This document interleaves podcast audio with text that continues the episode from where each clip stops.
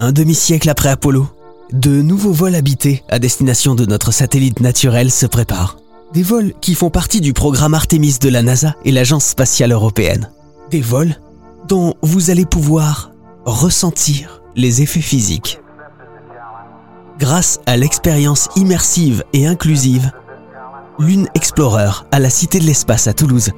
On en parle avec Jean-Baptiste Desbois, directeur général de la Cité de l'Espace, et Jean-François Clairvoy, astronaute. Il a lui-même testé l'expérience. Alors Jean-Baptiste Desbois, c'est une expérience euh, inclusive, c'est-à-dire qu'on peut la faire même si on est une personne à mobilité réduite.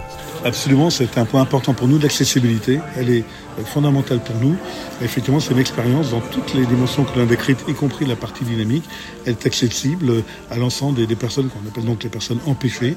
Euh, les PMR, nous avons des, capsules prévues pour les, PMR, euh, accessibles aux PMR. Euh, nous avons dans tout l'ensemble de l'expérience des objets que les, malvoyants, les non-voyants peuvent toucher pour euh, comprendre hein, de, quoi, euh, de quoi l'on parle. Bien sûr, il y, a, il y a les mensonges sonores, pareil pour les malentendants, euh, les déficients mentaux également. Donc tout est vraiment totalement accessible au public. Alors Jean-François Clairvoy, vous qui êtes un astronaute, vous avez testé cette expérience. Est-ce qu'on ressent la même chose que quand on est un astronaute? C'est la vraie. C'est la vraie hypergravité, la vraie accélération. au départ, c'est 1,1 G à l'allumage des moteurs sur Saturne 5 et c'est progressif, ça monte à 2G, un peu au-dessus, et c'est ce qu'on on va vivre ici. Et ce qui est intéressant, c'est que dans cette mission compactée sur 5 minutes, dans la période où on est physiquement accéléré, décéléré, on a aussi la période de survol lunaire et de freinage pour se poser sur la Lune.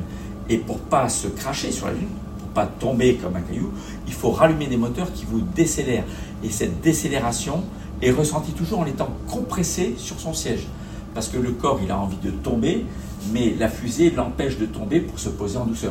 Et on se pose à la fin dans un cratère au pôle sud, comme les astronautes des missions Artemis vont le vivre dans quelques années. Donc c'est la vraie, c'est la vraie expérience sensorielle de l'accélération du décollage depuis la Terre et de la décélération quand on arrive sur la Lune.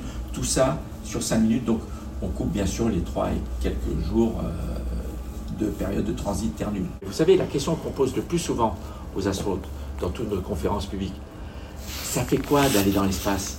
On ressent quoi? Si j'étais à votre place, mon corps me dirait quoi? Me, Je ressentirais quoi? Je verrais quoi? Et voilà, le Lune Explorer vous fait vivre en vrai l'accélération au décollage, la vue de la Terre qui s'éloigne, la vue de la Lune qui se rapproche, le fait de se mettre en orbite lunaire, de freiner, de se poser à la verticale dans un cratère. Donc euh, voilà, on vit non seulement visuellement comme on le fait depuis longtemps dans les cinémas, etc., mais aussi physiquement avec son corps. Et ça, c'est nouveau. Alors cette expérience immersive Lune Explorer, c'est aussi euh, l'occasion de parler un peu plus largement des missions Artemis. C'est quoi l'enjeu de revenir sur la Lune? Le retour sur la Lune a pour mission d'apprendre, de répéter les opérations qu'on aura besoin de faire quand on explorera Mars. Mais Mars, c'est très loin. Quand on va vers Mars, on voit plus la Terre, on ne peut plus converser avec le centre de contrôle, on ne peut plus revenir en cas d'urgence. Donc on répète d'abord sur un objet céleste accessible, qu'on voit, on revient rapidement. On a les experts à distance qui peuvent parler par radio.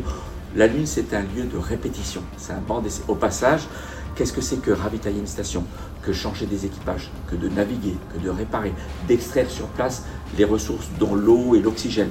Donc l'objectif principal d'Artemis, c'est apprendre à vivre et travailler sur un autre corps céleste que la Terre, en développant les technologies de recyclage des déchets humains. Déjà dans les stations spatiales, on recycle l'urine, mais bientôt on, recyclera aussi les déchets solides et extraire in situ tout ce qu'on peut pour pas avoir à tout amener depuis la Terre. Jean-François Clairvoy qui a testé le Lune Explorer à la Cité de l'Espace.